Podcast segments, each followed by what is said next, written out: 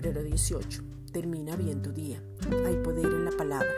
Efesios 6:17. Y tomad el yelmo de la salvación y la espada del Espíritu, que es la palabra de Dios.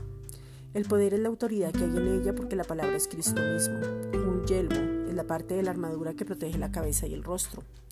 Esta es la manera que podemos proteger nuestros pensamientos para no dejar que los sentimientos nos dominen. Enemigo solo ve a Cristo en usted, pero quiere hacer lo mismo que hizo con Jesús y es enviar dardos, o sea, le va a hablar para que usted hable mal, le va a hablar mentiras para que usted piense mal y luego lo crea.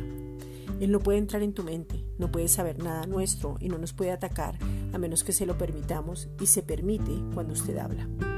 Él va a enviar dardos a tu mente, pero la palabra nos dice que debemos llevar todo pensamiento cautivo a la obediencia a Cristo. Piense antes de proferir alguna palabra. No te bajes de lo que ya eres en Cristo. Para eso es el yelmo de la salvación.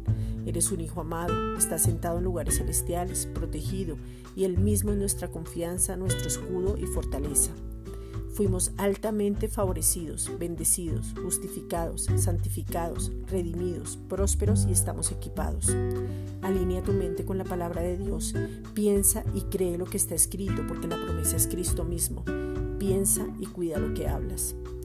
Esta es una reflexión dada por la Iglesia Gracia y Justicia.